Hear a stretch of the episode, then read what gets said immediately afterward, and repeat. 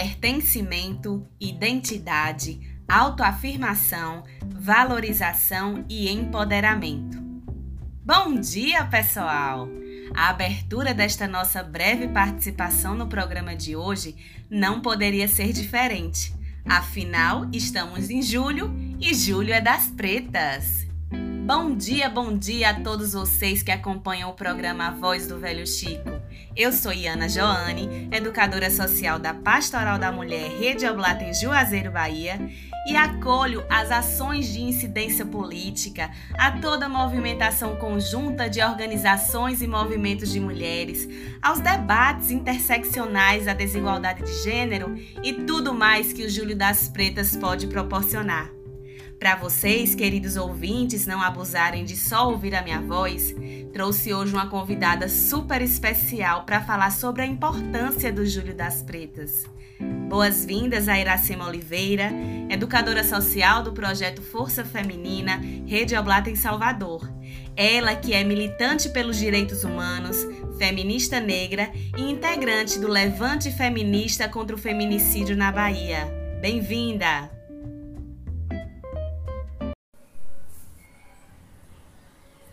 Olá, Pastoral da Mulher de Juazeiro. Eu quero iniciar agradecendo o convite. Esta temática é uma pauta muito cara à nossa luta. Respondendo à sua pergunta, Iana, sobre a importância do Júlio das Pretas, bem, essa data, o 25 de julho, ela foi instituída em 1992 em São Domingo, na República Dominicana, durante a realização do primeiro encontro de mulheres afrolatinas, americanas e afrocaribenhas. Então, essa data foi instituída para rememorar e celebrar o legado e a caminhada das lutas das mulheres negras ao longo da história. Com o passar dos anos e o fortalecimento dos movimentos de mulheres negras, essa data foi se expandindo. E desde 2013, ela se tornou uma agenda política que fomenta a discussão durante todo o mês de julho. Este período ele é utilizado também para estimular um debate público sobre os impactos dos marcadores sociais, que são raça, classe e gênero, na vida das mulheres negras e essa sobreposição de opressões. Né? O que, que significa essa sobreposição de opressões? As, as mulheres negras precisam diariamente lutar contra o mundo patriarcal, machista, racista e classista Sendo assim, precisamos o tempo inteiro enfrentar um sistema que odeia as mulheres, odeia os negros, a classe trabalhadora e os pobres. E pensando numa realidade como a brasileira, as mulheres negras estão localizadas na base da pirâmide. Somos as mais pobres, somos as que têm menos acesso a direitos básicos, somos a que temos menor acesso à mobilidade social, né? Sair da classe C para a classe B, né? Sair é, da, da classe pobre para a classe média.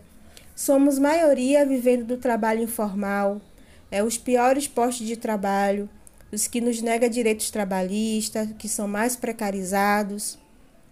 Somos maioria na incidência de violência doméstica, violência obstétrica, feminicídio, então a vida nunca foi tranquila para nós e a cada dia ela fica mais desafiadora. Por isso esse período é tão valioso para o movimento de mulheres negras. Discutimos e propomos ações durante todo o ano, Iana, mas no julho é o momento de convergir e fomentar eventos, debates, formações que tratem sobre a adoção de estratégias de incidência política para garantir às mulheres negras acesso a direitos e ao bem viver. É, eu gostaria de finalizar este momento com uma frase da escritora e ativista nigeriana Chimamanda Ngozi Adichie. Precisamos encorajar as mulheres a se atreverem a mudar o mundo. É, um abraço à equipe do, da Pastoral de Juazeiro, um forte abraço ao povo juazeirense e um cheiro especial nas mulheres negras juazeirenses. Muito obrigada. Somos nós quem agradecemos pela participação e parceria, hein?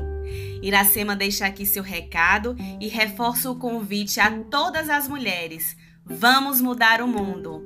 Finalizo nosso espaço por aqui, desejando a todos muita saúde, segurança e vacina!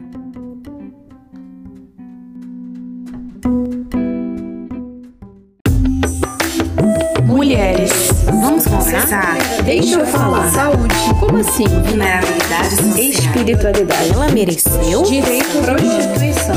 Me escuta. Este é o podcast Grito Mulher, da Rede Oblata.